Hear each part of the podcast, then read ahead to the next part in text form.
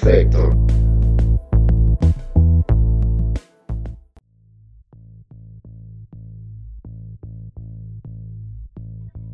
Alrededor de 80 millones de toneladas de basura al año. 86 mil de estas toneladas son desechadas en la Ciudad de México diariamente.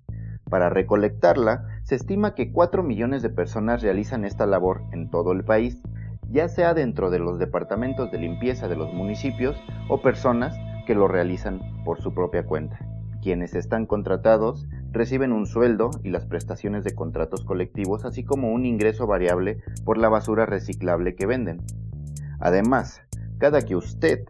querido escucha, Oye esa campanita insistente un domingo en la mañana, más insistente aún si la fiesta de fin de año o el cumpleaños de Juanita, su compañera de trabajo y exnovia de su amigo, el de sistemas, y se levanta con la taquicardia propia de aquel isquémico que se lleva su baumanómetro para medirse la frecuencia cardíaca el día que visita a su amante, cual resorte resortín de la resortera temblando debido a los jaiboles que se tomó la noche anterior de la dicha fiesta, aparte de tomar la bolsa negra y las tres o cuatro bolsitas del súper reutilizadas como contenedores de desechos orgánicos tiene usted, además, que hurgar en sus bolsillos y buscar los restos de su quincena vueltos moneda, las mismas que han de terminar en la mano o el bote de chiles la costeña que cuelga de un alambre al costado del camión recolector de la basura. Usted, mi querido escucha, ha de pensar que esto es muy normal, y eso porque ha sido así desde que su sacrosanta madre lo mandaba, con unos cuantos pesos en una mano y el bote de la basura en la otra, a dejar esos restos con los recolectores que pasaban cada tercer día y que por lo tanto, si ya tiene tanto tiempo que se hace así, eso significa que así debe ser y así será para sus hijos, los hijos de sus hijos y hasta donde su árbol genealógico le alcance a llegar. Pues permítame decirle que está equivocado, mi señor, que eso no es otra cosa más que un síntoma más de que esta República Mexicana sigue siendo una república bananera tercermundista y que esa costumbre junto a muchas otras como la de pagar el estacionamiento de un centro comercial o pagar por usar un baño son el sello de garantía de esa afirmación que hago que ya he de despotricar en otro de estos podcasts en contra de la cuota por usar un baño, pues eso de por sí ya me pone de malas, nomás de pensarlo, y me da mucho de qué hablar, pero por lo pronto me he de concentrar en la propina para quienes se llevan la basura. Ya sé que mucha gente se dedica a eso, sin un sueldo, y ahí sí no tengo reparo en cederle un poco de mi salario por otorgar ese servicio. Pero a quienes tienen un contrato y la delegación o alcaldía o municipio les otorga un sueldo por ese servicio más el extra del reciclado, la verdad me parece un abuso, pues ese salario sale de mis impuestos. Y además del susto que me dan con la maldita campanita, cuando les doy mi basura separada y ordenada con cartón, plástico y aluminio que venderán más tarde, me dicen con una voz amenazante, con lo que guste cooperar, con lo que guste cooperar, para el refresco, para el refresco, para el refresco, para el refresco. ¡Qué vergas! Son las 7 de la mañana y está pensando en refresco pinche futuro diabético.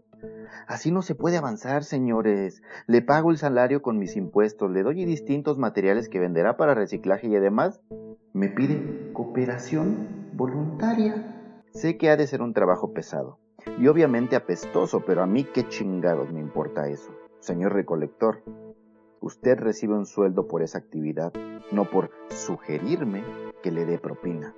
Y ay de mí si no les doy porque para la próxima no me reciben la basura poniendo infinidad de excusas cuales expertos en separación. De acuerdo al artículo 3 sección 24 de la Ley de Recolección de Basura publicado en el Diario Oficial de la Ciudad el 24 de mayo del año pasado a las 11.30 horas. Porque hasta eso se inventan los cabrones. Así que cada domingo que saco mi basura, sigo sacando de mi bolsa unos pesos para depositar en esa latita amarrada al costado del camión porque ya me resigné a que este puto país nunca dejará de ser un país tercermundista, que sigue permitiendo abusos de esos abusos pequeños y de esos abusos grandes, desde el que otorga licitaciones federales y pasando por el policía o el coyote afuera del verificentro y llegando hasta el cabrón que se lleva la basura.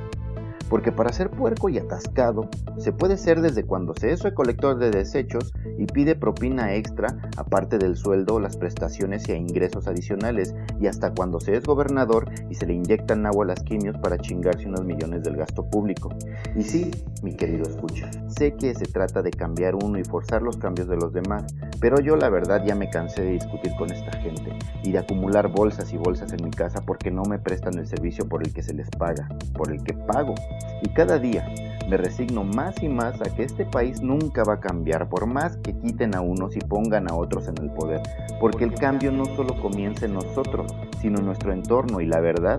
el entorno en el que nos desarrollamos está hecho un desmadre, es un basurero. Y sí,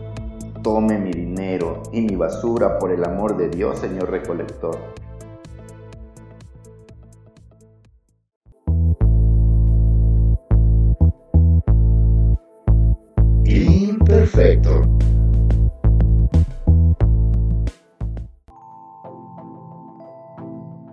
Este podcast es producido por Andador RD, con música original de Hugo Curi, guiones y voz de Carlos Neri. Nos encuentras en Facebook, Instagram y YouTube como Producciones Andador RD y en Twitter como arroba Andador.